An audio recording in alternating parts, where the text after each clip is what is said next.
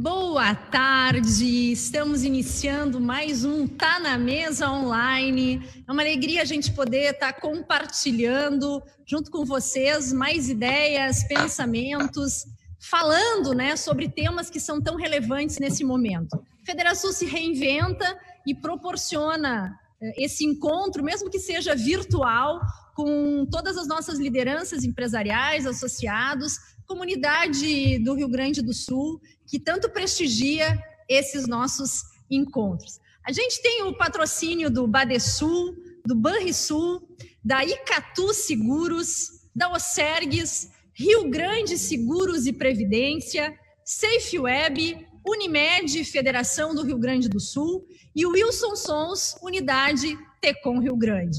Temos o apoio institucional da Colombo, Estrutura para Eventos, Dinamize, Eventize, Grupo Ilex, Imob, Onda Web, Procempa, Seletos e VH Áudios Visuais. E a parceria do Correio do Povo, do Jornal do Comércio, O Sul, Rádio Guaíba, Record TV Rio Grande do Sul, Rede Bandeirantes, Rede Pampa e SBT.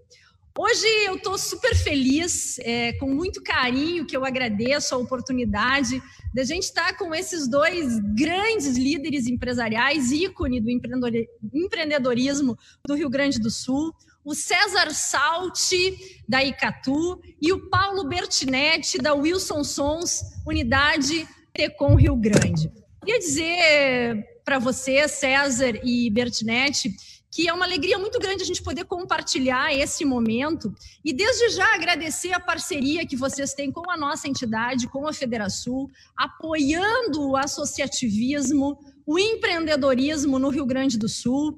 Eu estava agora de manhã e tenho feito isso desde ontem, às seis horas da manhã, reunindo né, prefeitos, eh, lideranças empresariais do interior do nosso estado, porque a situação está ficando mais complicada.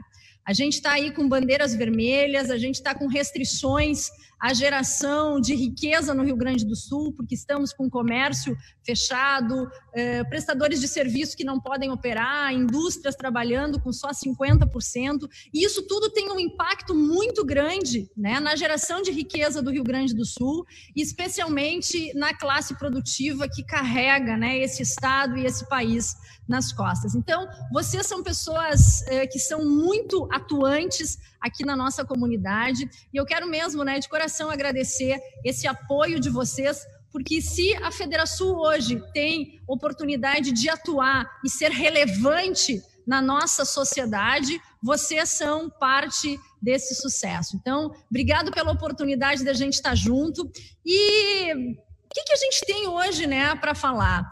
contar números de vidas que perdemos, isso não é o nosso objetivo. Falar sobre a grave crise que estamos vivenciando, isso já é um fato e é o que nós estamos, né, tendo no dia a dia como assunto corrente. A gente queria poder entender como é que está a realidade de vocês é, dentro de cada um dos segmentos e fazer um olhar né, para o futuro. A gente está vivendo situações muito diferentes, essas nossas conexões, hoje a vida se dá através, né, as relações, através de uma tela de computador.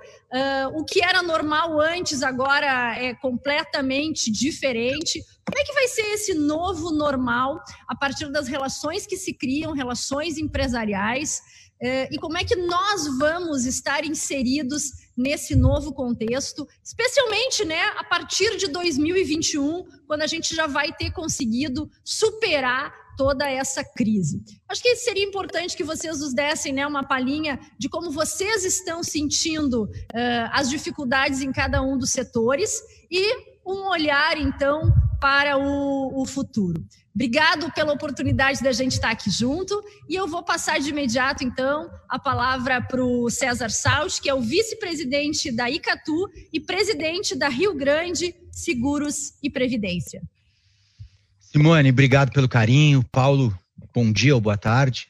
uh, muito bacana. Eu, eu, vou fazer até uma, uma inversão. É um privilégio para mim, sei que é um privilégio para o Paulo também. É muito bacana para a gente ter essa oportunidade de estar conversando contigo, com a diretoria, com o conselho e com todos os associados da Federação e estar tá tentando contribuir um pouco. E é pouco perto do que vocês estão fazendo. Antecipo já a minha parabenização uh, de uma forma ou de outra, nem que seja pelo grupo de WhatsApp. Eu, com, eu, eu acompanho o dinamismo que vocês têm, eu acompanho o dinamismo de, da Federação e eu acompanho o esforço que vocês têm para construir um Rio Grande uh, maior. E eu fico uh, extremamente feliz.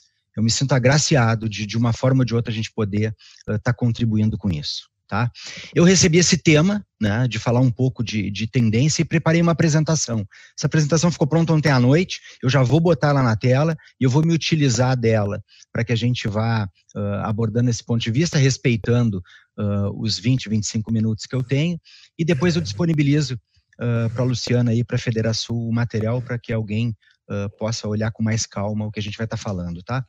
Vou diminuir minha carinha e entrar com a apresentação aqui tá?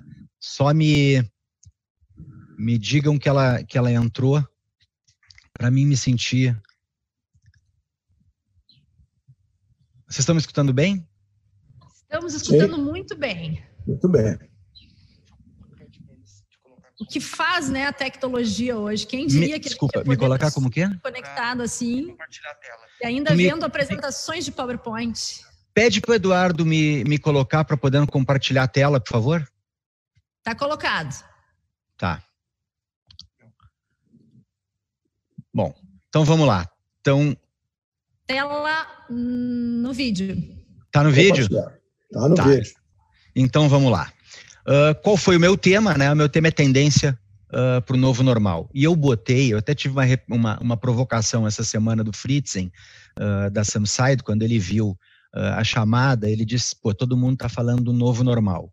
Eu fiquei discutindo sobre essa questão, novo normal, o quanto isso é um fato. E eu tenho um pouco de, de contrariedade com o tema de uma maneira geral, tá? Antes de entrar nessa questão da contrariedade, preciso só deixar todo mundo uh, na, na, mesma, no mesma, na mesma página e entender quem nós somos. Então, o que, que nós somos? Nós somos uma seguradora. Basicamente, uma seguradora de vida, previdência e capitalização uma empresa que tem duas mil pessoas, tem dois mil, quase dois mil funcionários. Uh, o ano passado teve um movimento econômico na ordem de 17,7 bilhões de reais, tem 7 milhões de clientes pessoas físicas e 6 milhões, uh, 6 mil clientes pessoas jurídicas. Ok?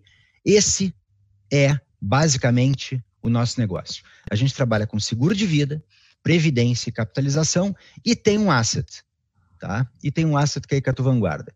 A gente é uma empresa que o capital é 100% nacional e que os acionistas fazem parte da história desse país desde 1935, tá?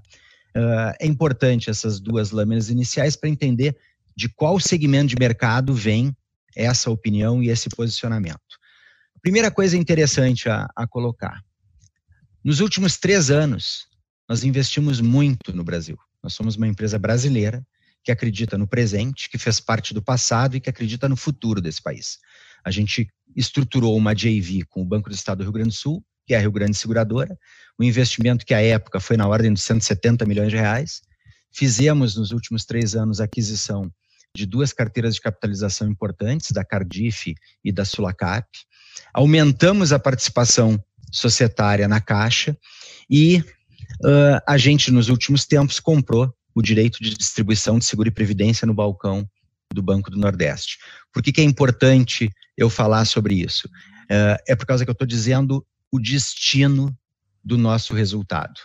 No ano passado nós demos 300 milhões de resultado e nesses últimos três anos nós investimos 600 milhões uh, em aquisições, estruturações uh, e de uma maneira geral uh, até em tecnologia, tá? Acabei de comentar o que que nós somos o que que esse meteoro chamado pandemia ou Covid tem provocado em nós e de uma maneira ou de outra tem nos ensinado. Primeiro que essa crise é diferente de todas as crises da história, não dá para comparar com absolutamente nada. O tempo inteiro alguém vem com essa com, uma colocação ou tentando fazer uma analogia dizendo ah, a gripe espanhola de 1918 matou de 12 a 17 milhões de pessoas, matou. É um fato. Só que a gripe espanhola era absolutamente diferente porque o mundo era diferente. Por exemplo, tu citou na tua introdução uh, a questão da mídia, de uma maneira geral, ou de nos dar notícia ruim o tempo inteiro. A gripe espanhola não tinha atualização diária de número de mortos, né? A gente demorou duas décadas para saber qual foi o impacto da gripe espanhola na mortalidade da humanidade. A gente não conseguia ter à noite uma atualização de número de mortos. É, é diferente. Não tinha internet, não tinha um ambiente digital. Não dá para comparar com absolutamente nada o que está se vivendo hoje. A gente tem que resumir a análise do hoje ao hoje. A gente tem que fazer uma análise completamente diferente. E esse é um ponto interessante. O que, que a gente está vivendo? Tem um professor da, da Universidade de Chicago, chamado Gregory Bunt, que ele defende uma, uma teoria muito interessante, dizendo que o mundo, de uma maneira geral, ele é VICA, ou VUCA do inglês. Ele é volátil, incerto, complexo e ambíguo, mas de uma forma ou de outra ele é previsível. E aquilo que é previsível não pode nos surpreender totalmente. E aí vocês vão dizer o seguinte, pô, mas o, o, a pandemia, de uma maneira geral, era previsível, mais ou menos, improvável, mas se a gente for ver, inclusive está no YouTube, as declarações do Bill Gates há pouco tempo atrás, ele dizia a probabilidade de uma guerra nuclear é pequena e o risco de uma pandemia, uma epidemia, uma catástrofe decorrente de um, de um vírus, ele é possível. E, de novo, era absolutamente improvável, mas era possível. E o que a gente está vivendo uh, é um fenômeno absolutamente ímpar e diferente, que tem um impacto de curto e um impacto de médio prazo, mas que vai deixar sim uh, impacto e uma mudança de comportamento para o longo prazo. Nesse momento, a gente está vendo uma projeção de queda de PIB de até 8%, uh, uma Selic reduzida a 2%. O segundo trimestre, que é o que a gente está passando, talvez seja o pior trimestre do ano. A nossa economista-chefe, que é a Vitória Werneck, ela defende muito que este é o pior momento. Porém, a gente já está com uma projeção de crescimento do ano que vem do PIB de 3%, indicando que vai ter sim uma, uma retomada da, economia lenta, mas a gente está enxergando luz no fundo do túnel. A gente está enxergando sim que há uh, uma, uma recuperação. Só que essa recuperação vem diferente. Pesquisa da McKinsey, que foi divulgada nos últimos dias, diz o seguinte: 80% do consumidor, de uma maneira geral, está pessimista ou inseguro com relação à economia. Uhum. 40% das pessoas têm medo de perder emprego. 50% das pessoas têm ou terão renda reduzida. E 70% das pessoas estão cortando gastos. Então, isso tem sim impacto no consumo e tem sim impacto no mercado de trabalho de uma maneira geral. É absolutamente inegável. Como é que a gente, enquanto Icatu, e por isso que eu, que eu questiono um pouco o novo normal. A gente estava se preparando para ser mais digital. O ano passado nós investimos 116 milhões de reais na transformação digital da companhia. E o que, que de uma maneira geral, a pandemia fez ou está fazendo ou está provocando? Que a gente acelere ou antecipe investimentos mas investimentos que eram previstos de serem feitos no tempo, transformação que era prevista de ocorrer no tempo. Então, na realidade, o, o, o melhor tema para mim não seria um novo normal, é uma antecipação do futuro que está acontecendo e abrupta. Este é uh, o ponto importante para mim. Uh, no ano passado, a gente levou um consultor daqui de Porto Alegre. Todos os anos a gente faz uma, uma viagem com os nossos principais parceiros e a gente vai visitar alguma economia e vai olhar algum comportamento. O ano passado a gente foi para Israel com o Cássio Greenberg, que é um consultor daqui de Porto Alegre, amigo, autor desse livro, e, e a gente estava discutindo isso: desaprender e reaprender. A gente estava discutindo isso que é um pouco do que a gente está vivendo. De uma maneira geral, não interessa se para o consumidor ou para a empresa virou obrigatório desaprender e reaprender. A gente não tem mais certeza absoluta de absolutamente nada. A gente tem opiniões que elas têm que ser humildes o suficiente ou de ter uma dose de humildade o suficiente para que elas sejam absolutamente voláteis e elas se adaptem à realidade que vai se estabelecendo. Impactos do Covid para nós. De uma hora para outra, a gente botou quase 2 mil funcionários em home office, tendo que manter produtividade e qualidade de serviço. Entende o seguinte: eu sou segurador de vida. A pessoa que entra em contato comigo, ela teve um, uma perda, um problema. Eu não trabalho com para-choque, eu não trabalho com bens, eu trabalho com uhum. gente, eu trabalho com vida. Então, o meu consumidor, de uma maneira geral, ele entra em contato comigo já sensibilizado. De uma maneira ou de outra, a gente teve que botar duas mil pessoas em home office num período de tempo muito rápido, com incapacidade total de ter qualquer nível de queda de qualidade de serviço. A gente tinha que manter tudo. Criamos vários comitês de crise, não um, mas vários comitês, e passamos a ter uma gestão de caixa ainda mais rigorosa. Para os clientes, a gente passou a fazer lives semanais, algumas áreas ou em algumas questões, lives até diárias, e a gente passou a evoluir de uma forma abrupta em todos os canais digitais e de autoatendimento da companhia. Monitorando de uma forma ainda maior a qualidade de todos os contatos do consumidor conosco. Por quê? Por causa que o consumidor passou a entrar em contato conosco mais nervoso, sensibilizado. Imagina, vou voltar. Eu trabalho com seguro de vida. Eu não trabalho com algo que não tem o envolvimento emocional de quem está solicitando uma indenização.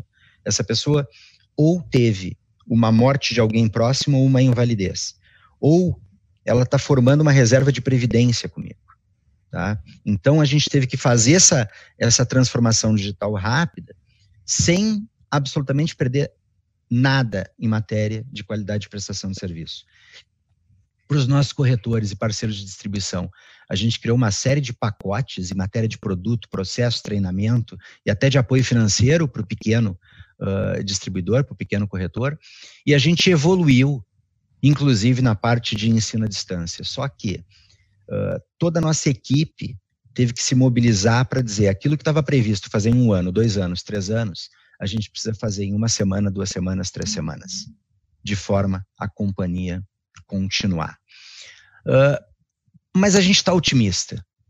A gente acha que tem algumas características que vão ajudar demais o Brasil a se recuperar. Até eu, eu montei essa, essa palestra cabeça madrugada e hoje de manhã o pessoal do marketing estava reclamando para mim, dizendo, nossa, nessa lâmina tu esqueceu o A. Tá? Então, assim, me desculpem eventual falha na, na, na estrutura, tá? Mas isso eu corrijo antes de disponibilizar para Simone e para o pessoal a palestra completa, tá? Mas a gente está acreditando demais que, que o Brasil vai se recuperar rápido. Uh, mas a gente tem que entender que a gente tem um Brasil só. Uh, e a Federação tem sido um exemplo disso, tá? quando eu fico acompanhando as discussões no grupo de WhatsApp, a unidade que vocês ou que nós conseguimos formar ou manter uh, ao redor da Federação, das associações comerciais, ela, ela dá para quem está olhando, lendo ou participando, dá muita credibilidade no país. Uh, a Federação é uma demonstração viva de, de unidade que o Brasil pode ter a gente vai ter, fruto dessa pandemia de uma maneira geral, maior solidariedade e união nacional para restabelecimento da normalidade. Uh, mas não é só da normalidade política, é da normalidade política, econômica e emocional. É isso, a gente tem que restabelecer até a capacidade de sorrir e de acreditar. E hoje a gente está uh, com um pouco de dificuldade disso. E, e outra coisa que faz eu acreditar demais a gente, de uma maneira geral, tem empresário com propósito. E isso vai ser valorizado. Eu, eu entendo que vai ser valorizado cada vez mais uma série de coisas. Empresas, produtos e serviços que tenham um propósito e que agreguem valor para a sociedade. E eu também ouso dizer o seguinte: vai ser melhor ainda se a gente conseguir passar a valorizar um pouco mais o produto nacional. A retomada vai ser melhor ainda se a gente conseguir valorizar um pouco mais o produto nacional, o empresário daqui uh, e o que a gente faz aqui. E não pode ser só o discurso e o carimbo na propaganda. Uh, tem que ser efetivo. Há pouco tempo atrás, a gente estava comprando 12 mil brindes para uma, uma ação que a gente estava fazendo com um parceiro. E, e, eu fiquei muito feliz que a minha equipe estava fazendo cotação normal, estava avaliando o produto da China, estava avaliando o uh, produto, mas ela encontrou um fornecedor em Guaporé que conseguiu me entregar com um custo similar e com qualidade superior. E eu, obviamente, uh, uh, eu acho que esse tende a ser um caminho. A gente tem, e essa é uma parte que o empresário pode fazer pelo empresário. É a gente verdadeiramente se valorizar. Por isso que no início da minha apresentação eu coloquei, a Icatu é uma empresa nacional. A gente está inserido na realidade, seja como acionista, seja como, como instituição, na realidade desse país há muitas e muitas décadas. E o resultado dessa empresa tem se tornado investimento no Brasil. Vamos valorizar isso da mesma forma que eu estou valorizando, de uma maneira geral, essa empresa de Guaporé, que era uma empresa chamada Gemile Costas, uh, que nos forneceu o brinde. É isso, a gente tem que se ajudar. Isso não depende da cor do mapa. Isso não depende de quem pinta o mapa. Isso depende um pouco da gente. A gente tem que se ajudar. Na batalha contra o coronavírus, o Yuval fala que a humanidade carece de liderança. O, o antídoto contra a pandemia não é a segregação. O antídoto contra a pandemia é a cooperação. Esse é o ponto. Esse talvez seja um dos melhores autores que eu tenho uh, tido contato nos últimos tempos, autores de, de autor de, de, livros maravilhosos, e ele tem feito colocações muito assertivas com relação a isso. E eu acredito muito nisso. Essa unidade que, enquanto uh, sociedade, a gente começa a criar, e é uma unidade que ela é apolítica, ela não está olhando muito, uh, nada além de o que, que nós podemos fazer por nós mesmos. Essa unidade, eu acho que é um dos caminhos uh, da nossa recuperação. E o que, que a gente vai ter de desafio estratégico? Uma mudança de comportamento óbvia, por causa que muitas coisas que estão acontecendo nesse momento, elas não vão se alterar. Isso aqui é um exemplo prático. As reuniões por videoconferência vão ser uma realidade. Eu não vou mais viajar três vezes por semana, talvez eu vou viajar uma, ou talvez eu vou viajar uma a cada duas semanas. O fluxo de pessoas nas agências bancárias vai diminuir. Eu vi uma, um grande banco nacional anunciando que até dezembro vai fechar 423 agências. Por quê? Porque a população, de uma maneira geral, aprendeu a usar o home banking. A gente não vai migrar totalmente para o digital, mas a gente vai estar tá nesse, nesse meio de caminho a gente vai ter que ser mais resiliente. Tem muita empresa que nesse momento ela está precisando ou está aprendendo a fazer uma gestão de fluxo de caixa ainda mais competente. Eu me reuni com um empresário ontem à noite, ele estava me dizendo o seguinte: a pandemia está fazendo eu tomar uma série de atitudes que eu sabia que tinha que tomar, mas não tinha coragem de tomar. Então, no fundo, 90% é negativo, mas tem 10% de evolução. Tá? A gente vai obviamente, mais para o digital. Uh, a, a, transformação digital vai sim encabeçar grande parte do processo de mudança. Mas por causa que o mundo é VICA, como aquela teoria do, do Gregory Bunch, da Universidade de Chicago, é volátil, incerto, complexo e ambíguo, uh, o que era imprevisível passou a ser improvável, mas possível e a gente vai passar a usar o digital ou a se utilizar do digital para se prevenir mais e melhor. E eu acredito demais na questão da proposta de valor. Mais do que antes, as marcas devem ter clareza de sua promessa e da proposta de valor para conseguir se manter. Tem algumas perguntas, eu vou voltar nessa, nessa questão, que, que elas vão nos acometer o tempo inteiro. Por que, que o meu produto existe? Por que, que a minha empresa existe. A proposta de valor começa a ficar cada vez mais transparente ou mais, uh, digamos assim, uh, comprada pela população de uma maneira geral. Mas eu vou voltar. Nós, Icatu, como seguradora de pessoas, eu sou, de uma maneira geral, agente de estabilização econômica da sociedade, eu sou agente de estabilização econômica de empresas, de famílias, eu sou agente de estabilização econômica. Então, a gente sabe da importância do que a gente faz. Nós não fechamos, basicamente, uh, eu tenho escritório em Porto Alegre, Florianópolis, Chapecó, Blumenau uh, e, e, Curitiba, nós temos 37 unidades no Brasil. A gente não fechou praticamente ao público nenhum escritório aonde a legislação estadual ou municipal não nos obrigou a fechar. Eu estou em Porto Alegre com um terço do quadro, mas eu estou dentro do escritório, por causa que a gente foi considerado serviço essencial. E, e até em respeito, a, não só a, ao meu funcionário, mas ao nosso consumidor, a gente se esforçou para manter absolutamente a normalidade no patamar que foi possível. E a gente tem conseguido, uh, a gente tem conseguido se sair bem desse cenário. Quanto ao futuro, na realidade, a gente vai encontrar uma realidade diferente nesse nosso ambiente de mercado. Eu vou, eu vou encontrar uma maior consciência da população sobre a importância de se prevenir, sobre a importância de ter seguro, sobre a importância de poupar, sobre a importância de cuidar da sua renda. Eu entendo claramente que o consumismo ele vai ser um pouco questionado. De novo, o produto que tem proposta de valor, ele uh, vai se sobrepor. No coletivo, eu também acredito demais na consciência do coletivo. Uh, até o consumo, ele vai levar em consideração o quanto aquela ação impacta diretamente no meu vizinho, na minha família, na minha comunidade. O senso de cooperação tende a fluir. Óbvio, eu vou fazer uma, uma analogia dura e até meio grosseira, mas tende a fluir como num pós-guerra flui. Uhum. O senso de coletividade tende a fluir. Simone, se tu tivesse viajando e me ligasse e eu te dissesse assim, olha, a gente está aqui com restrição de circulação, com lockdown, a gente está aqui e, e, eu desse só a descrição do cenário, tu ia me perguntar o seguinte, bacana, a gente está em guerra com quem? Ah. Via de regra, o efeito pós-pandemia é um efeito de pós-guerra.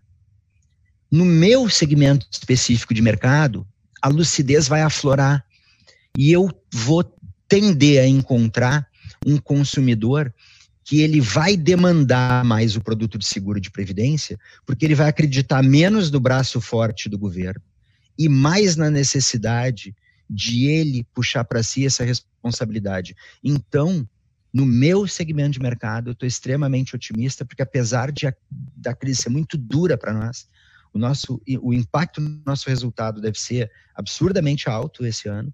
Há luz no fundo do túnel e a lucidez vai vencer a ignorância e o desconhecimento e a gente vai sair dessa discussão, a gente vai sair dessa pandemia com uma sociedade mais forte, com uma classe empresarial mais unida, com talvez com uma classe política mais enfraquecida ou com outra classe política florando, mas com uma classe empresarial mais unida e com uh, um consumo mais consciente. E, e, e me encaminhando aqui para as palavras finais assim que eu quero dar nessa abordagem. Uh, essa diretora da, da, da Escola de Economia de Londres, ela tem essa colocação que é muito bonita, que ela diz: no passado os empregos dependiam dos músculos, nesse momento eles dependem do cérebro, mas no futuro eles vão depender do coração. Esse é um ponto muito forte. Esse é um ponto muito alto a, a, de uma maneira geral, o envolvimento da pessoa, da empresa, com o propósito do produto aflora. E novas economias uh, vão surgir. Minha última lâmina dessa abordagem, a nossa forma de enfrentar o hoje é avaliar insistentemente a proposta de valor dos nossos produtos, dos serviços que a gente presta, entender se ele está respeitando pessoas, famílias e sociedade e respondendo o tempo inteiro as coisas mais difíceis que tem para o empresário responder, que tem para o executivo responder, que muitas vezes não quer responder. Eu entrego o melhor produto para o consumidor? Eu entrego efetivamente o melhor serviço para o consumidor? Eu estou respeitando da mesma forma que eu quero ser respeitado na hora de eu uh, adquirir. Uh, eu estou comprando, eu estou valorizando quem está do meu lado se esforçando ou não? Sabe? Eh, dessa união, dessa cooperação. Não basta eu botar um selinho, sabe? Mas desta união, dessa cooperação, uh, eu acho que sai um cenário positivo. Do exemplo que, que o grupo de WhatsApp da Federação dá, eu estou insistindo nisso, sai um cenário positivo. Às vezes vocês podem ver o grupo de WhatsApp como, como algo que está brigando para a construção uh, de um futuro melhor, e às vezes sem ver muito a luz no fundo do túnel, e eu olho e digo assim, pô, não estou sozinho. Tem um monte de gente se importando em construir uma cidade melhor, em se construir um estado melhor, em construir um país melhor. Cada vez que a resposta dessas questões para mim é positiva, eu posso entender que eu estou me adaptando de forma correta ao novo normal. Que ele não está se estabelecendo só por causa do Covid. Ele está se estabelecendo por causa que, de uma maneira geral, a sociedade está evoluindo e o consumidor está mudando de exigência de uma forma absolutamente alta, intensa. E o, o marco regulatório está mudando. Tudo aquilo que ele considerava desejável e que ele uh, entendia que era imprescindível que eu prestasse de serviço para ele daqui a dois, três, quatro, cinco anos, ele quer amanhã. E hoje eu estou pegando esse consumidor não só com um nível de exigência muito alto, mas eu estou pegando ele emocionalmente abalado pelo todo. Então, ele vem com um nível de exigência muito alto e ele vem com um nível de impaciência proporcionalmente alto. Então, eu não tenho direito de errar. E, e, e para concluir, assim, por mais que a gente esteja passando por uma pandemia que esteja fazendo com que o, o, o mundo se torne muito mais digital, a gente tem que entender que pessoas criam mercados e produtos. O ser humano sempre vai estar no centro do desenvolvimento da manhã. Pessoas boas, mais produto, criam mercado. Pessoas boas, mais mercado, criam produto.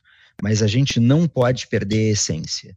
Isso é uma das questões uh, que, que são mais importantes uh, para que eu aborde para a construção do nosso dia a dia e para a condução do que é e o que tem sido a nossa empresa aqui.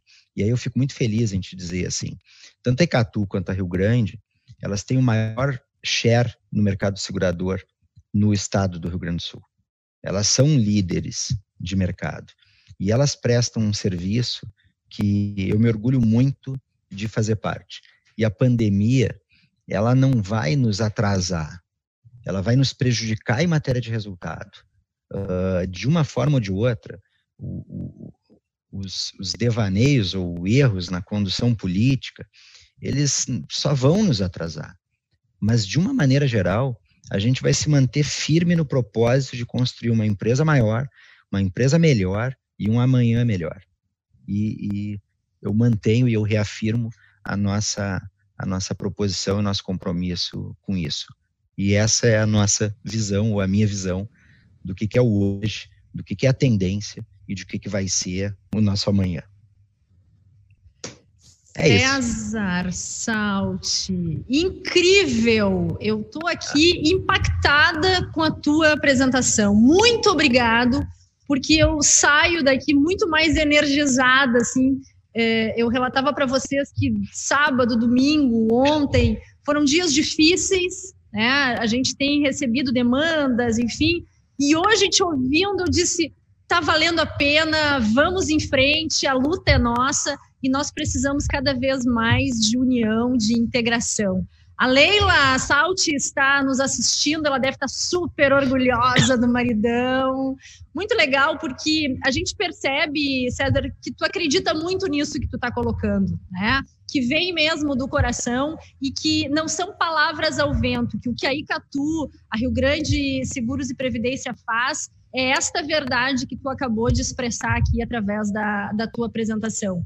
Maravilhoso, assim, é, é o que a gente precisa, né? Energia, uh, um pouco de resiliência, sim, mas muita coragem para seguir em frente. Então, assim, olha, parabéns, é, é, orgulho para nós de estar tá pertinho de ti, de te ter como parceiro, é, como amigo e como empreendedor aqui do Rio Grande do Sul. Sei que é um momento que a gente lida, né, e as emoções ficam à flor da pele, especialmente nesse negócio de vocês, é, que trata muito com vidas, com perdas, enfim, e não dá para esmorecer, tem que seguir prestando o melhor serviço e tendo essa visão de futuro, né, especialmente no que diz respeito à previdência, porque as pessoas precisam, precisam muito uh, desse cuidado, desse alento e de profissionais que têm uma visão uh, impecável do, do mercado. Tu vai ver aqui depois na sequência é, todos os cumprimentos, as pessoas vibrando, adorando as, a, as tuas colocações. É, bem legal aqui a, a, os comentários do, do, do, dos nossos é, amigos que estão acompanhando. Paulo Bertinetti, tu viu só a tua responsabilidade agora? Eu queria, antes de te passar a palavra, dizer que. É, horrível. Acabaste de aceitar o desafio de trabalhar ainda mais, né, pensando na, na coletividade, no bem público. É, assumiste agora a presidência da Câmara do Comércio é, do Rio Grande. É, isso é fundamental, Paulo, quando homens e mulheres né, aceitam esse trabalho voluntário que é o associativismo. É, a gente que sai dos nossos negócios, né, coloca muita energia nessas causas coletivas, o resultado ele aparece. Por mais difícil que seja, a gente tem que ter né, essa visão, como eu disse, de futuro e especialmente essa coragem de, num momento de grande dificuldade, assumir este desafio de estar à frente de uma entidade de classe. Então, nós da Federação queremos te cumprimentar é, justamente pela tua decisão né, de aceitares esse desafio de assumir a presidência da Câmara do Comércio de Rio Grande. Sem dúvida, né? O Baquieri fez um trabalho incrível e agora tu tens a oportunidade aí de seguir o trabalho colocando o teu ritmo e especialmente a tua experiência em favor da sociedade gaúcha. Então, é, seja muito bem-vindo a, a, a, essa nossa parte aqui do Tá na Mesa e a palavra é tua. Presidente Simone, primeiro te agradeço a oportunidade, né? Cumprimento todos os nossos colegas e todos que estão nos assistindo.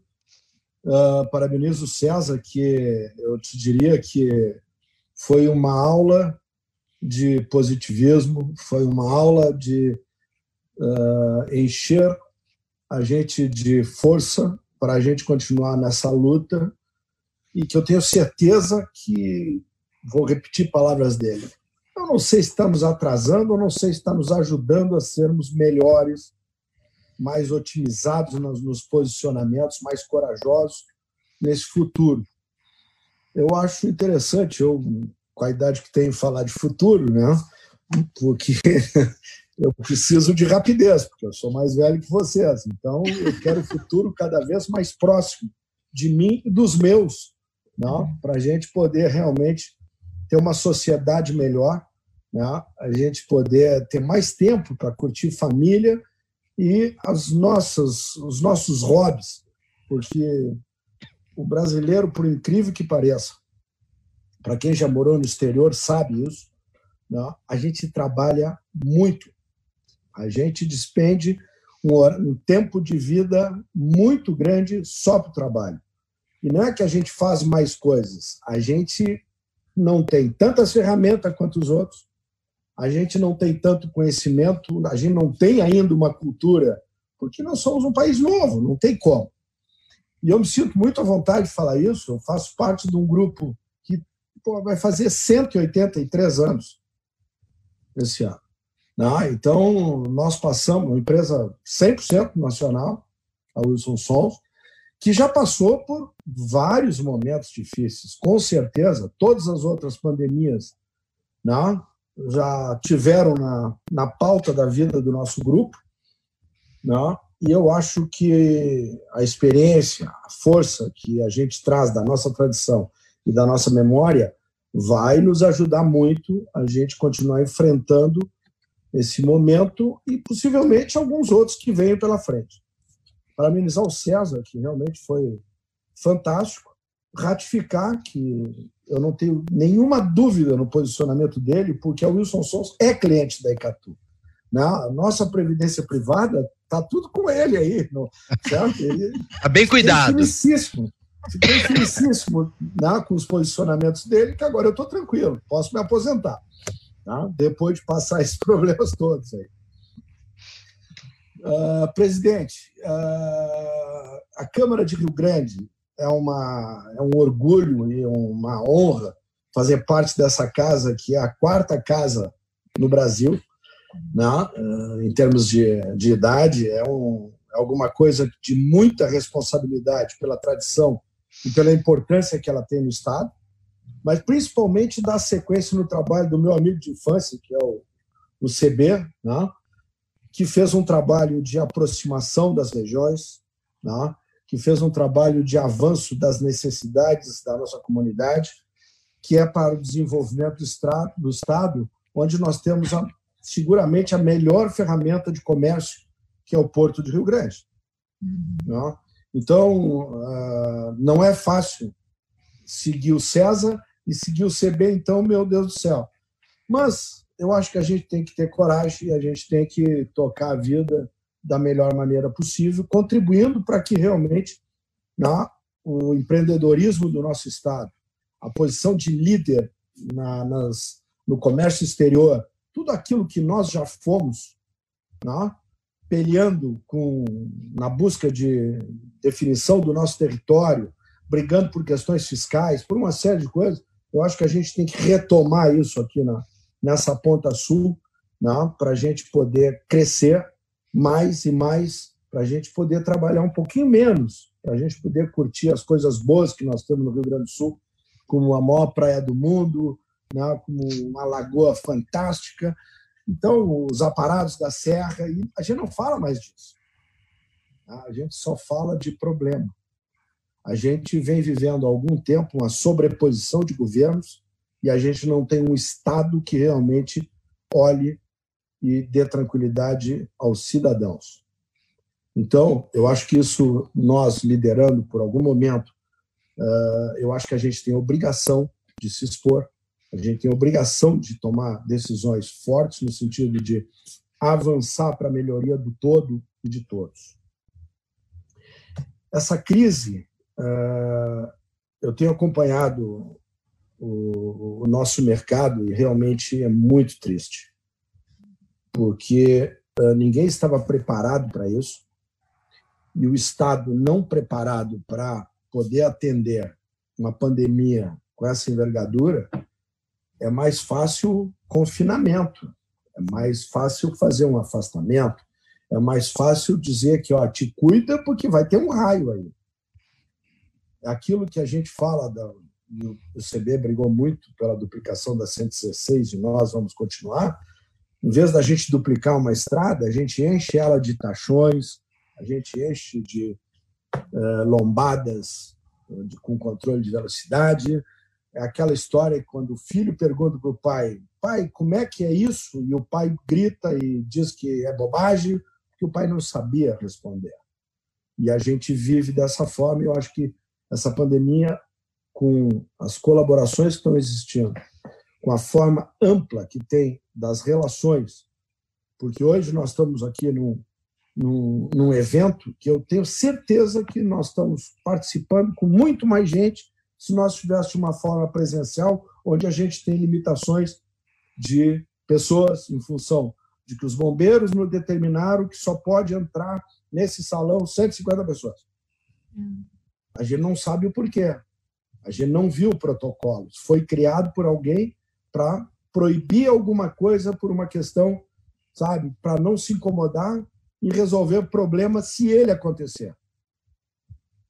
Então, acho que nós estamos, na tua apresentação foi muito importante no final, nós vamos colaborar mais, nós vamos trocar mais ideias, nós vamos otimizar mais as nossas empresas e nós temos que ter coragem para realmente não prejudicar as pessoas nesse momento. Né? Eu acho que a gente tem que manter ainda, no que for possível, os empregos, mas não tenha dúvida que nós estamos partindo para automações, digitalização e uma otimização de operações ou de uh, decisões de quem vai para home office sempre. A gente tem pensado muito nisso em função de que uh, inevitavelmente alguma coisa tem que ser presencial, não? mas tem muita coisa que desenvolvimento de sistemas, por exemplo, um cara de TI pode ficar em casa sem nenhum problema. Não? Então, eu acho que isso vai mudar o nosso perfil. A gente tem muita sorte na área portuária, em função de que a nossa agroindústria sempre cresce, sempre trabalha bem, e nós, em Rio Grande, estamos atendendo maravilhosamente bem as operações navios.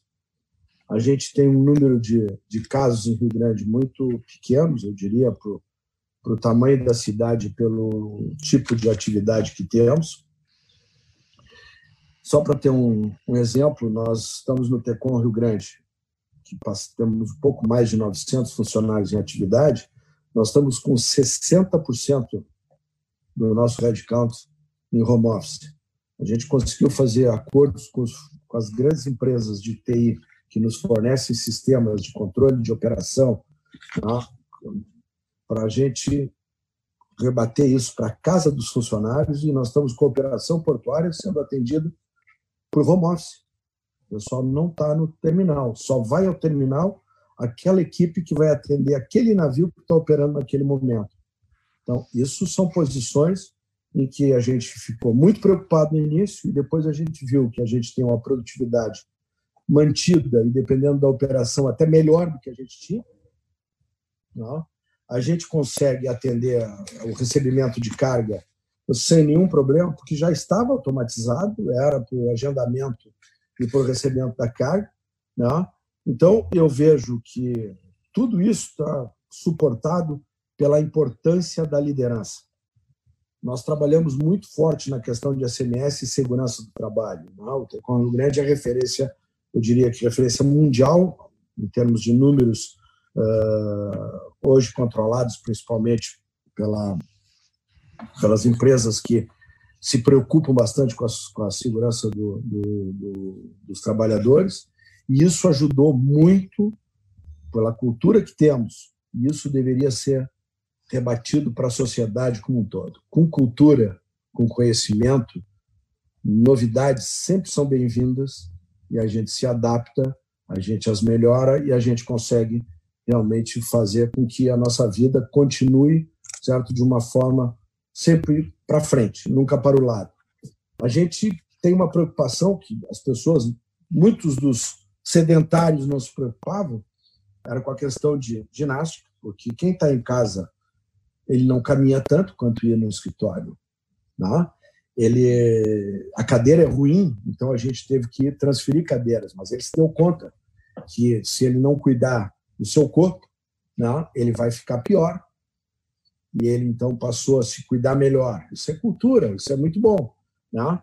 Nós temos vários desafios. Por exemplo, como é que será o nosso crescimento, os nossos funcionários? Como é que nós vamos treiná-los? Né? Como é que nós vamos uh, realmente imputar mudanças, não? Né? se nós vamos estar um pouco ainda tentando curar uma ferida e pensando como é que nós vamos enfrentar o futuro, que hoje em dia é muito rápido. A prova disso é o que nós estamos fazendo aqui hoje. Né? Nós estamos aí no estado inteiro, né? ou seguramente até no Brasil, porque está no Facebook, né? e o trabalho pode ser feito assim. Não?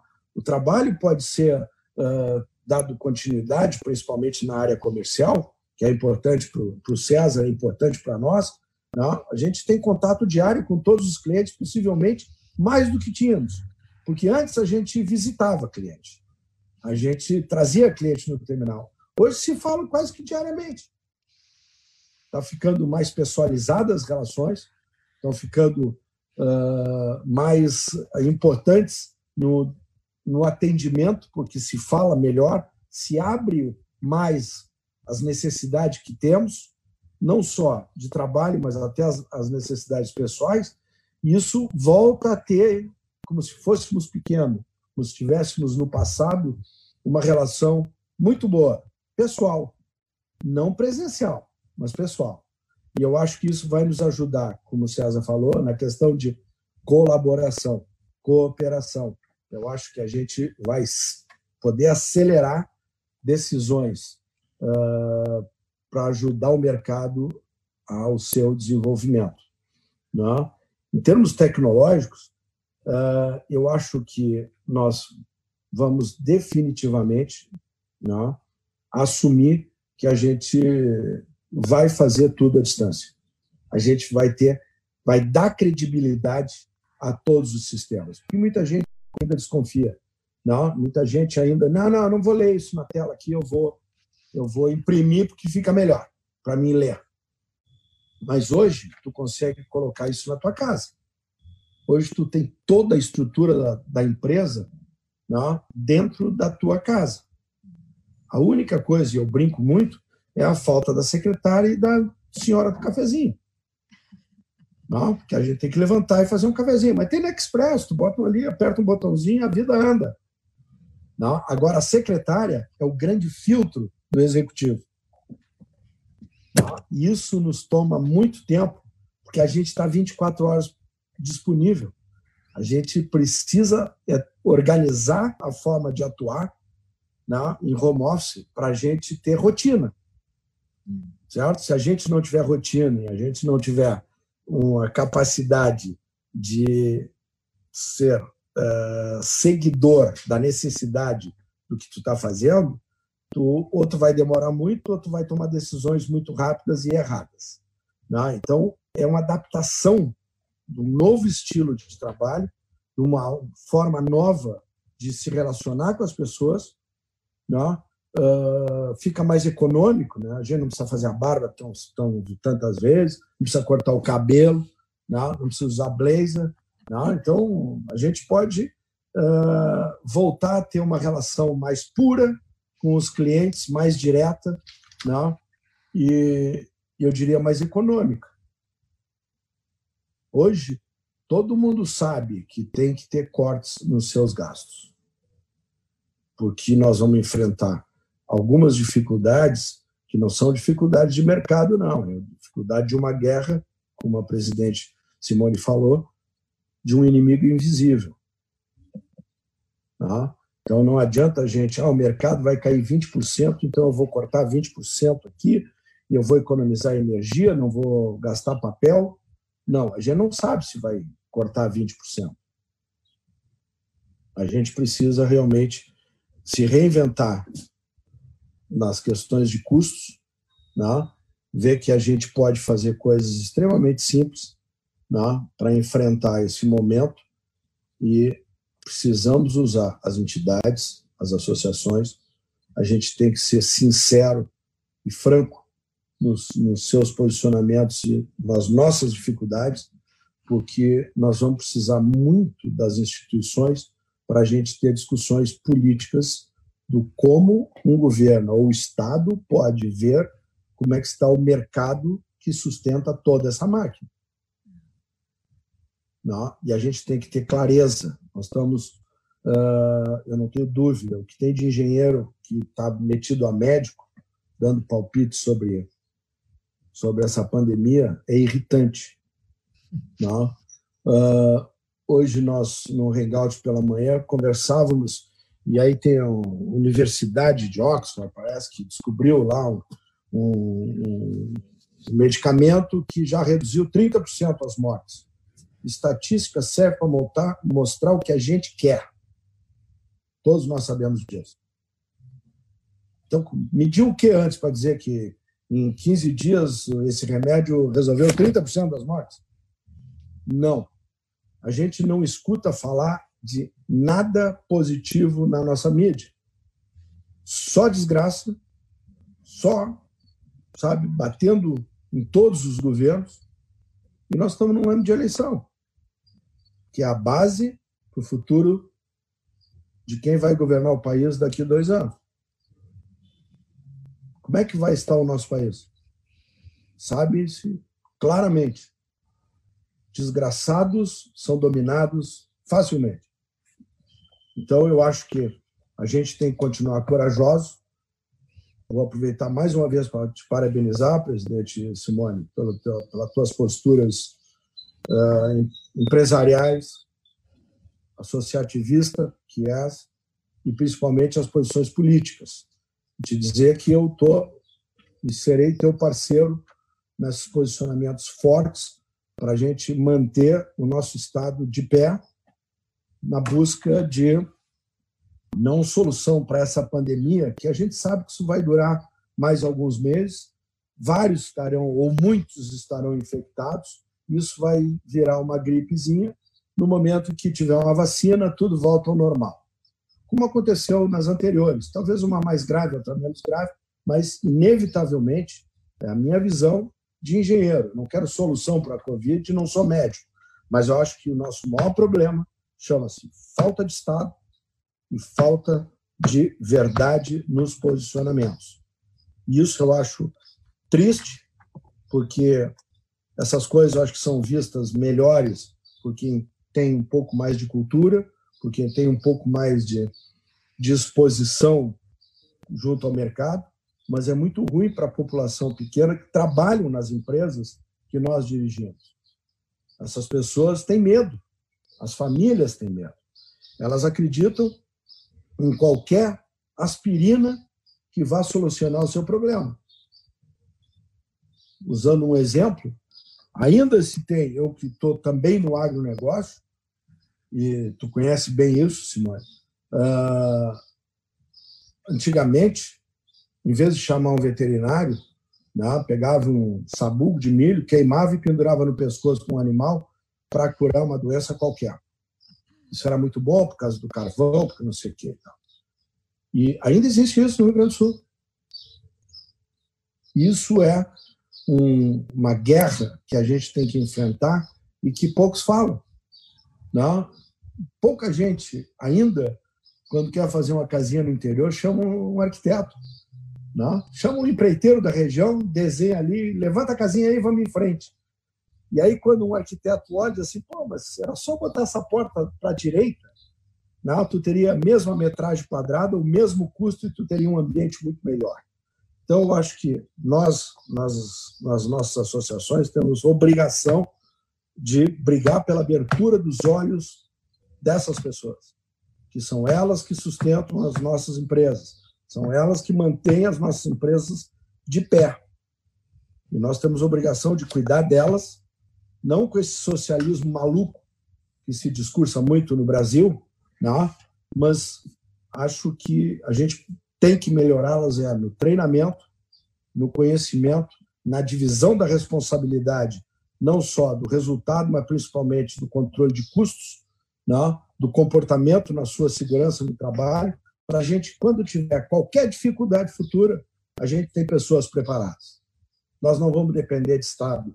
Né? As nossas empresas vão estar de pé com as pessoas prontas para dizer: está difícil, mas é assim que funciona e é assim que nós vamos enfrentar. E aí, volto de novo, a cooperação das pessoas que estão engajadas, que estão juntas, que estão lutando por, por um objetivo comum da empresa que elas representam, elas vestem a camiseta novamente, e o que o César falou é importante, é a cooperação, não? Né? é a colaboração de todos. E eu acho que a obrigação nossa, como executivos, vai ser exatamente, primeiro, parabenizar os nossos líderes que estão mantendo essas pessoas, sabe, eu diria que com tranquilidade. Agora, é fácil falar isso quando a gente tem uma empresa, no caso do César, me desculpe, bota todo mundo em home office e tem uma posição clara do trabalho. Nós temos uma operação portuária que a gente pode fechar a porta, a gente pode atender tudo automatizado. Quem pode vai para home office.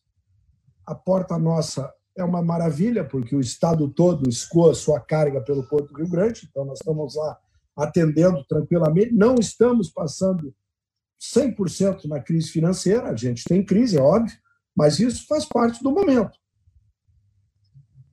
Agora, tem gente que está no mercado local, isso está muito triste. Isso tem que ter algum posicionamento, tem que ter alguma solução para dar continuidade nesses negócios. Nós precisamos achar uma fórmula, e aí eu acho que as nossas associações comerciais, nossa Federação, Farsul, Fiergs, nós precisamos ter um posicionamento de manutenção da vida do Estado. Não pode simplesmente fechar, porque isso vai levar à destruição do mercado. mas as pessoas continuarão vivas, precisando comer e precisando sobreviver. E aí elas serão usadas seguramente para virar os cordeirinhos que a gente sabe que no passado sempre aconteceu dessa forma e nós não podemos deixar que aconteça no Rio Grande do Sul, principalmente, nesse momento de crise pandemia, de pandemia, mas que a gente sabe que vai passar e a gente tem que manter o Estado de pé. Temos assuntos extremamente importantes. Eu acho que a gente tem que ter uma, uma aceitação da automação, né? qualificação dessas pessoas que estão aí, mas que a automação não é ruim. Não é ruim, é desenvolvimento. Quando tem desenvolvimento, tu tem geração de empregos. As pessoas precisam aceitar e entender isso. Quanto mais elas usarem as, as suas áreas ou a sua vida pessoal com automação, mais rápido as coisas vão acontecer, mais rápido nós estamos gerando emprego, porque mais rápido os, os recursos vão, vão acontecer. Então, uh, falar depois do César é muito difícil. Muito difícil. E quero te parabenizar, porque, a, a, novamente, César, a tua, tua apresentação é um resumo né, é. do que, que eu diria de a gente seguir positivamente. Eu sou mais executivo, eu sou mais executor realmente, saca, de ações e, e rápido. Eu, eu atropelo um pouco. Então, presidente, eu não preparei uma apresentação. Uh, peço desculpas, eu acho que a gente poderia ter feito alguma coisa mais ampla. E, mais uma vez, queria dizer que eu estou ao seu lado nesses posicionamentos políticos que me preocupam muito.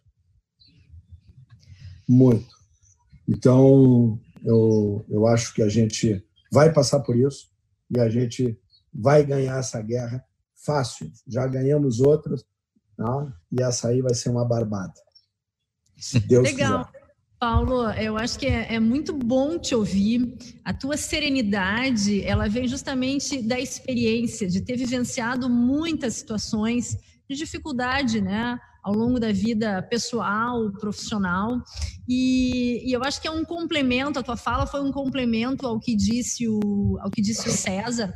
E a gente tem acompanhado uh, aqui nos comentários as pessoas gostando muito, porque é um momento de pura reflexão. Né? É, eu falo por mim e, e, e, pelas pessoas aqui, recebi uma mensagem dizendo: Nossa, Simone, esse está na mesa está incrível, eu estou encantada com tudo que eu estou ouvindo. Então, acho que é um complemento uh, muito legal nas falas e, e no modus operandi também. Eu acho que o César com a atividade dele, tu com a tua atividade, mas tem essa crença e esse otimismo em dias melhores. Eu queria poder abordar uh, uh, a partir de, um, de uma reflexão do César, que ele fala em união nacional.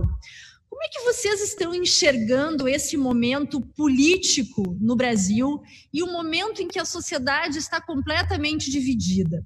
A gente está eh, acompanhando, né, e super conectado em redes sociais agora, e existe o amor e o ódio. Ou eu concordo ou eu discordo. E está faltando diálogo e bom senso.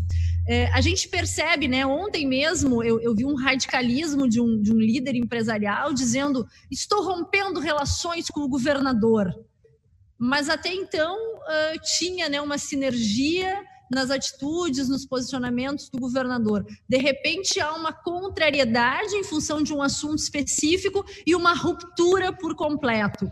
É, as questões políticas, elas estão impactando esse nosso momento. Queria que vocês pudessem fazer uma análise né, uh, sobre as experiências de vocês e sobre o que vocês vivenciam até nos próprios grupos né, no qual vocês uh, fazem parte. Simone, de uma maneira geral, tá, tá muito complexo essa questão, tá? Porque até ontem eu fiz esse comentário com um amigo. Uh, na realidade, a esquerda está se utilizando da pandemia para dizer que a direita está errada. E a direita está se utilizando da pandemia para dizer que a esquerda está errada. E ninguém absolutamente está certo. é, é uma coisa, é uma construção destrutiva, não é uma construção uh, de, de algo que possa uh, resultar uh, não estou nem dizendo da, da, reconstrução da questão econômica, mas até da reconstrução da questão emocional. Deixa eu te dar um dado interessante que tu vai dizer que, obviamente, tu vai me dizer, César, mas ninguém me deu esse dado. Uh, o número de mortes no estado do Rio Grande do Sul no mês passado, de maio, foi 15.216 pessoas, tá? Em maio de 2019 foi 16.930 e em maio de 2018 foi 15.523.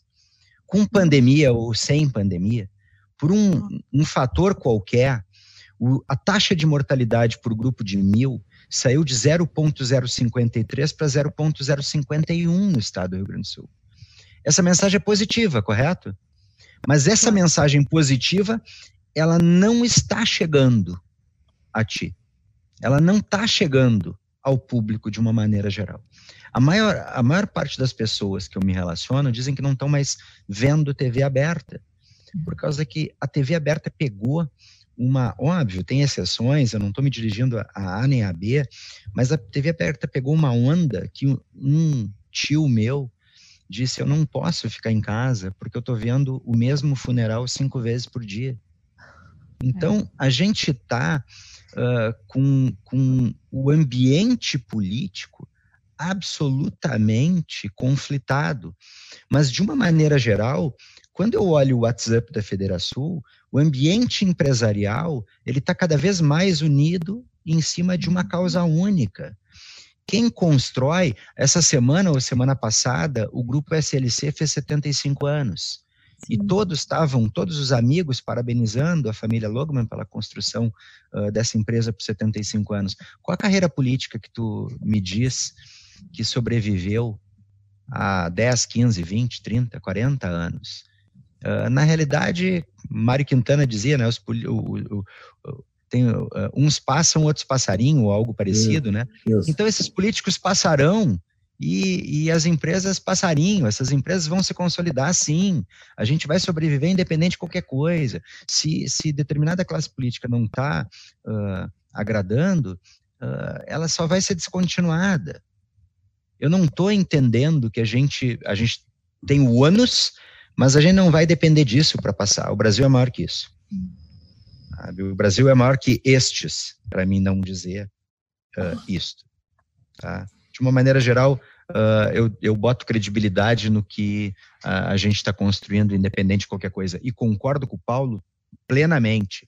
É muito mais fácil para empresas estruturadas, apesar de ser difícil, é muito mais fácil do que o restaurante na frente da Icatu, que a moça disse que só não fechou porque a gente manteve 30% do quadro trabalhando, porque senão ela não tinha mais como manter a atividade dela. Mesmo nos entregando de forma remota, uh, ela estava conseguindo se manter com essa pouca receita que ela estava sendo que estava sendo gerada para ela. Se ela fecha uh, e abre e, e mandam fechar de novo, ela tem condição de reabrir? Provavelmente não.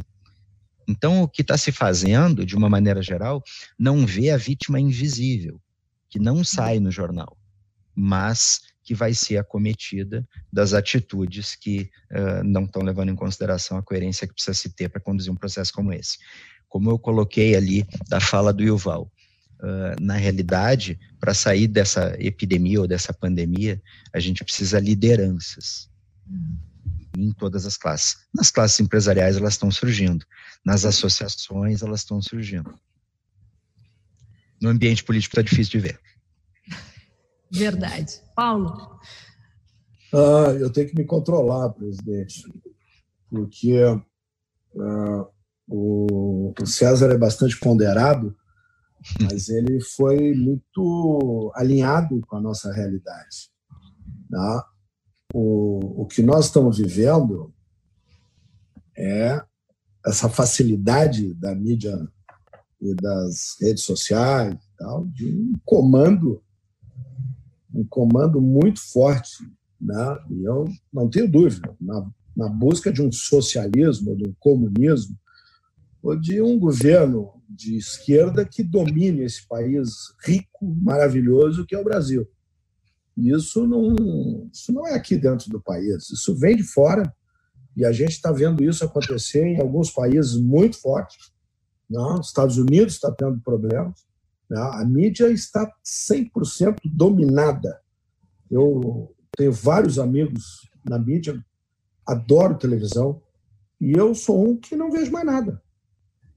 E eu parei de escutar uma, uma das rádios que eu tenho maior respeito, tinha, porque eu escuto um, um comentarista esportivo, antes de falar da dificuldade do retorno do futebol, ele é. começar a fala, e eu o considero um dos melhores caras que usam o português nos seus pronunciamentos, ele usa expressões fantásticas, certo? Não vou entrar assim, entende futebol, não. Às vezes até eu discordo do futebol quando ele fala, mas o português é muito melhor do que o meu. E ele começa dizendo: aquele nosso ministro que saiu com 76% de aprovação, aí eu pergunto: quando é que nós escutamos falar em aprovação ou alguma pesquisa de satisfação com o ministro? Então, não venha dizer para mim, com a idade que eu estou, com o que eu já estudei, com o que eu já passei, que isso não é mandado, isso não é pago. Cadê a nossa esquerda? A nossa esquerda está quieta. Nós tivemos decisões de esquerda no estado do Rio Grande do Sul que acabou com o humor do Rio Grande do Sul, acabou com a nossa imagem de empreendedores, de corajosos, de tomar decisão, que foi quando a Ford foi embora. Não foi a Ford que foi embora. Foi a nossa imagem e os nossos posicionamentos. Ninguém mais veio para o Rio Grande do Sul. Aí nós vemos assim, ah, o polo de charqueadas. Todos nós sabemos que oil e gas é uma senoide. Tem alguns anos que estão lá em cima, alguns anos caem. Normal, faz parte. Fazer os investimentos que foram feitos em Rio Grande em contratos por homem e hora e a nossa sociedade acreditou nisso e está destruída, certo? Em termos de sentimento, em termos de humor, porque perdemos o polo naval. E cadê esses dirigentes? Sumidos. E aí, a bucha sempre fica para o que chega. Hum. Então, uh, eu diria que uh, nós tivemos uma sequência de de governos bem interessante agora. O governador Sartori, acho que foi muito bom. Ele abriu várias frentes na, na Assembleia para aprovação da, de enxugar o Estado, melhorar a questão de gestão, controlar custo, acabar com um monte de bobagemzinha que são cabidos de emprego que a gente sabe. E a nossa Assembleia não deixa, não aprova. E eu sempre digo isso, e eu acho que a presidente já escutou. O problema é que qualquer momento em que tem uma votação, as, o plenário está com os nossos representantes, é. né? e as arquibancadas lotadas com pessoas pressionando os deputados, enquanto nós estamos em casa com os nossos funcionários trabalhando. E eles têm tempo para ir para a arquibancada, pressionar, gritar, mostrar faixa e tal. Então, eu acho que isso é uma coisa que o empresariado tem que mudar porque a gente, da mesma maneira que fazemos gestão nas nossas empresas com mão firme, protegendo os nossos colegas, não, né, nós não somos socialistas, nós somos justos. A gente paga salário e nós temos que entregar resultado ao investidor. Isso é justiça, isso é uma boa condição. Agora, a grande maioria dos nossos funcionários hoje no Brasil está preocupado se ele sai, ele vai para o seguro-desemprego, depois vai ver como é que fica.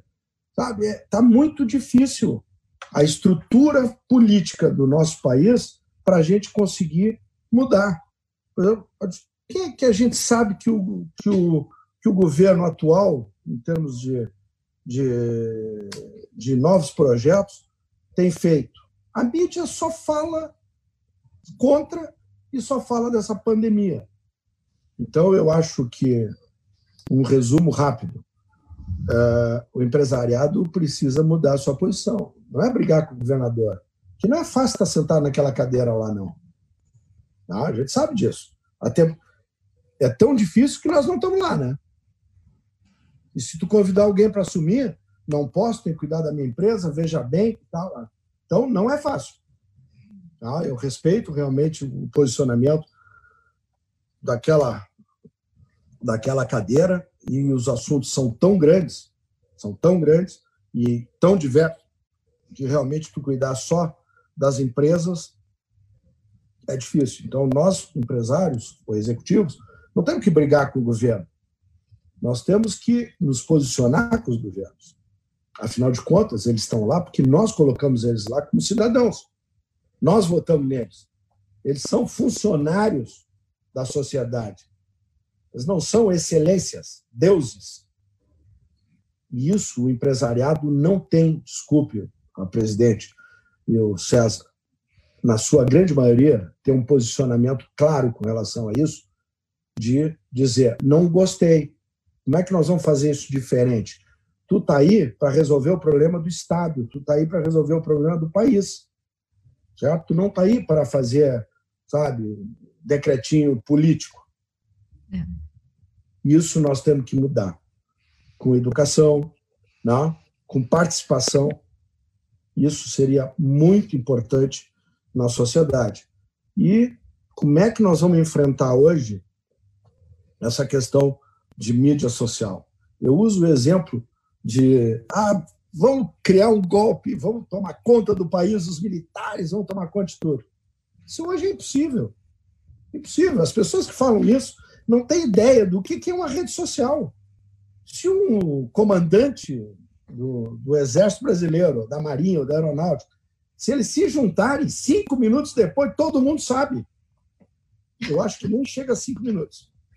É Imagina como é que ele manda. Antigamente ele mandava uma carta para Porto Alegre para se preparem que nós vamos. Agora ele manda, sei lá, um WhatsApp ali por Curitiba, mais ou menos, o pessoal aqui em Porto Alegre já está sabendo. Tá? Então, uh, nós temos que mudar essa postura, nós temos que ser mais otimistas, mais firmes, nós temos que falar o que a gente pensa. Não é assim que a gente faz em casa com os filhos, não é assim que a gente faz na empresa com os nossos colegas, sabe? Eu acho que é isso que mudaria muito a sociedade como um todo. E eu acho que o Estado e o país mudariam sim, para um estágio muito melhor do que a gente tem hoje, e não teria briga, teria só respeito por posicionamento na exigência do que é melhor para todos, e não para um partido político de esquerda de direita. Não? Todos os radicais cometem erros e são ruins. Não é bom, radicalismo não é bom. Não? A não ser que tu tenha que tomar uma posição muito difícil no momento que tu tem uma dor. Não? É injeção, não vai tomar aspirina. Mas isso a gente sabe que é técnica. Vai passar, vai curar e a vida vai continuar. O pessoal está vibrando, Paulo, aqui, dizendo que o Paulo é muito franco e vai direto ao ponto, viu só? É, César, também estão dizendo, eh, pedindo para te comentar um pouquinho sobre as novas relações de consumo. Eu queria ampliar uh, uh, essa colocação para que a gente pudesse abordar e refletir um pouquinho sobre o futuro. Como é que de fato serão essas novas relações de consumo? Como é que nós vamos ter os empregos de volta, né? Os trabalhadores recolocados nas empresas, empresas essas hoje que muitos eh, acabaram demitindo profissionais e as empresas seguem operando. Então teve toda uma reestruturação dentro das empresas. E, infelizmente, a gente recebe relatos de empresários que, que nos colocam que fizeram uma readequação do quadro de funcionários e não tem perspectiva de contratá-los ou de repor esses colaboradores. E eu queria também que a gente pudesse eh, aproveitar essa oportunidade para falar um pouquinho sobre essas novas relações pessoais que a gente tem. Veja que a gente está hoje eh, conectados, né? Vendo que atrás do César tem uma linda uh, orquídea e ele está no ambiente de trabalho dele, que a gente está vendo, né? Um armário cheio de copos é, atrás do Paulo e que jamais a gente viria essa cena olhando para vocês atrás de uma mesa, tomando um cafezinho numa reunião de negócios. Então, acho que estas relações também mudam, a gente fica muito mais próximo e a questão da simplicidade tem uma tendência de prevalecer. Vocês acreditam que isso vai prevalecer né, é, é, no futuro ou isso já vai mudar quando nós tivermos a vacina e quando as pessoas puderem ter relações normais entre si? Vai prevalecer, deixa eu te dizer. Uh, há dois dias atrás, eu estava comentando com a minha mulher que faziam dois ou três meses que eu não via ninguém de terno e gravata no centro de Porto Alegre. Uhum. Óbvio que tu tem uh, uma série de, de, de, alterações de comportamento. Eu tinha citado, uh, tem uma série de pessoas questionando a necessidade de viajar tanto. A agenda que a gente cumpria uh, e que ela foi imposta de uma forma automática pelo teu modo de, de trabalhar, a agenda que a gente cumpria, ela é relativamente insana, porque muitas vezes eu saía de Porto Alegre na segunda pela manhã para fazer uma reunião de uma hora ou duas em São Paulo, em Brasília, no Rio, voltava à noite, na terça eu viajava de novo, e agora a gente está fazendo reunião no Zoom, e em algum momento, no Team ou em qualquer ferramenta, em algum momento a gente está diagnosticando que grande parte dessas reuniões estão até mais produtivas. Exatamente. Por causa que ninguém consegue falar ao mesmo tempo, por causa que são mais assertivas. Tu, vocês já notaram que ninguém mais se atrasa para a reunião? Tu marca a reunião às 14h15, 14h15 entra todo mundo em reunião porque não interessa se a pessoa está na fazenda, está no escritório, está em casa, não interessa onde ela está. Ela pode estar tá em trânsito. Eu participei de uma, uma, A família da minha esposa mora em Gramado. Eu participei de uma reunião a semana retrasada em Santa Maria do Herval. Eu parei o carro na ida no sábado e participei de uma reunião do carro. Né? E aí, com o fundo que eu quero, não obrigatoriamente eu vou mostrar o fundo real, eu posso botar a ponte de, de São Francisco, né, como muita gente tem usado. Mas voltando, assim, é, de uma maneira geral, Simone, uh, a única hipótese de passar por isso, no meu ponto de vista, uh, de uma forma uh, serena, é mantendo o objetivo de crescer. De uma maneira ou de outra, os negócios ou o resultado está sendo desindexado, até os ativos estão sendo desindexados. A margem está menor. A taxa, as taxas caiu, o resultado financeiro caíram. Então, uh, eu estou sentando com a minha equipe e estou dizendo o seguinte, bacana. Como é que a gente se reinventa? Como é que a gente cresce? Como é que, independente de qualquer coisa, eu miro no maior e não no menor? A penetração do seguro na população brasileira é 10%. Eu vou dar um, um dado aleatório não é 90. Então está me importando menos quem é meu concorrente e está me importando mais como é que eu me reinvento para aumentar minha penetração. Como é que eu faço para conseguir uh, gerar mais transparência, mais sensibilização, partindo do princípio, inclusive, que eu vou ter uma, uma até um pouco de desintermediação, porque o contato físico ele tende a se tornar mais esporádico. Então, eu tenho que conseguir uh, treinar o, o meu corretor para que ele consiga se comunicar com o público final dele de várias formas. De uma maneira ou de outra, a gente não pode uh, se distanciar da proposta de valor. E a gente tem que ver como é que a gente vai fazer com que o nosso produto, com a proposta de valor que ele tem, chegue por mecanismos diferentes, chegue de uma forma diferente uh, ao consumidor final. Talvez a gente vá se preocupar menos com o concorrente e mais com o desafio real de crescer e de ter um índice de penetração dentro da sociedade, mas gerando um nível de satisfação cada vez maior por causa que a sociedade está hiperconectada. Tu não tem mais oportunidade de fazer diferente disso, sabe? Uh, de uma maneira ou de outra, o nosso foco é crescer. Seja o crescimento orgânico, seja o crescimento por aquisição, seja, mas o nosso foco de uma maneira ou de outra é crescer. E a gente quer sair. Eu não estou dizendo maior disso economicamente, mas a gente quer sair igual disso sendo maior. Tá? A gente, no meio desse processo todo, a gente comprou uma oportunidade junto ao Banco do Nordeste. E no meio, exatamente no meio desse processo, a gente fez um, um, um pagamento para estruturar uma operação uh, o mês passado. O que que isso demonstra na realidade? Eu tenho duas alternativas. Ou eu recuo e vejo a consequência, ou eu avanço e construo a consequência. E a gente está tentando optar por avançar e construir a consequência. E aí, numa mudança de comportamento direta, as reuniões que a gente fazia com a área comercial, que eram mensais e, e, e relativamente brandas, passaram a ser semanais e intensas. Mas antes a gente fazia de forma presencial. E agora está via Team toda terça-feira. Entende? Então, assim, tem uma mudança de comportamento, a gente sai diferente, mas a gente não obrigatoriamente vai sair menor, não. Uh, eu acho que para o consumidor final a gente vai sair melhor. Tá? E para nós, enquanto empresas, a gente vai se esforçar para sair uh, igual, do mesmo tamanho e mantendo a nossa perspectiva de crescimento no tempo. Eu super concordo mesmo com isso, César. Olha, é, eu, eu diria o seguinte, enquanto o César falava, eu estava aqui refletindo, lembrando que quando, sei lá, tinha 17, 18, 20 anos de idade, a gente, a gente dizia assim, ah, carro automático?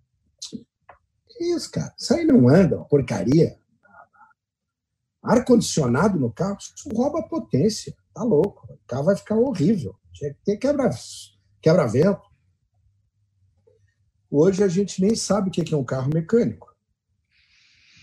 Eu tenho certeza que isso levou um tempo grande para a gente aceitar essa tecnologia, acreditar nela, usar mais, usá-la mais, e aí vê-la se desenvolver. E hoje tu tem grandes carros esportivos maravilhosos, com câmbio automático, com ar condicionado e continua andando a quase 300 por hora.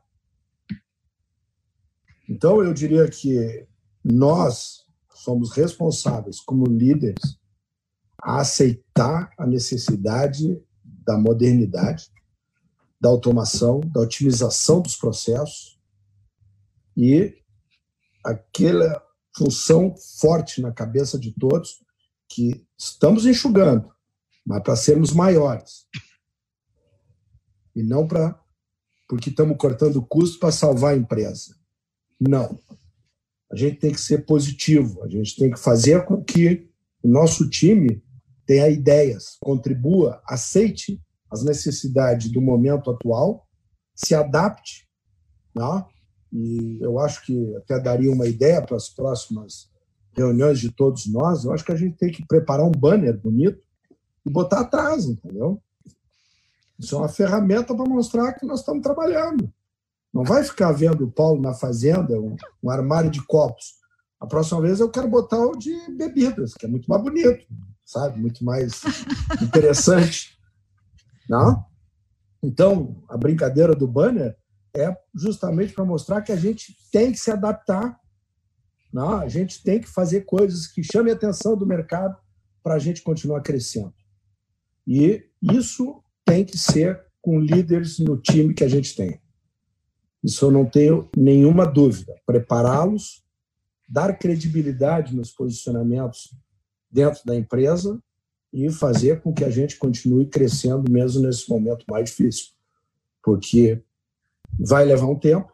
Eu acho que a gente, como empresa que pode fazer o sacrifício de não destruir o time, porque esse time, numa cidade, por exemplo, com o Rio Grande, numa cidade como o Rio Grande, com 200 mil habitantes, é um bom exemplo para a gente pensar. Cara, vamos continuar otimistas, vamos fazer a cidade crescer, vamos comprar em Rio Grande, né? vamos fazer turismo em Rio Grande, vamos falar bem de Rio Grande. Agora, se tu te encolhe, fica com medo e só faz redução de custo, tu tem que enfrentar o resultado, tu está destruindo o teu futuro. Então, acho que isso é um alerta que eu tenho claríssimo no meu time, que a gente vai enfrentar dificuldade, mas eu não tenho dúvida que nós vamos estar preparados para o tamanho que nós vamos ser amanhã. Muito bom, menino. A gente está encaminhando para o encerramento. É, acho que foi bem colocado né, nessa nossa adaptação, uh, vocês, eu. A gente tem trabalhado muito, porque agora a gente sai de uma reunião, entra outra e os compromissos, né, eles têm toda uma sequência e não hora também. A gente acaba dias que eu tô 10 da noite na frente da, do computador e meu filho dizer: "Mãe, nós temos que jantar". Sim, a gente também tem que nessa adaptação, né, poder se policiar e criar rotinas. Eu confesso para vocês que eu não tô, eu tô um pouco desequilibrada nesse sentido. Mas tem é, aqui eu estou recebendo além de WhatsApp, né, o, o, o pessoal colocando é, no nosso chat é, dizendo, olha, a tecnologia favorece muito, porque eu estou num restaurante nesse momento assistindo Alta na Mesa e encantado com o que está sendo dito.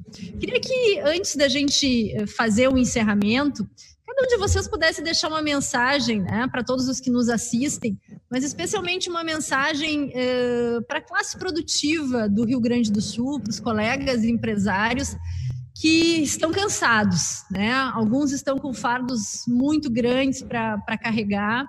E eu acho que através né, dessa visão de vocês, a gente pode compreender que nem tudo está perdido. Então, eu queria que a gente pudesse, antes de encerrar, ouvir uma mensagem de vocês e uma mensagem que, sem dúvida, vai ficar gravada na história, né? Por nós que vivenciamos este momento de pandemia no mundo e de grave crise no Brasil e no Rio Grande do Sul?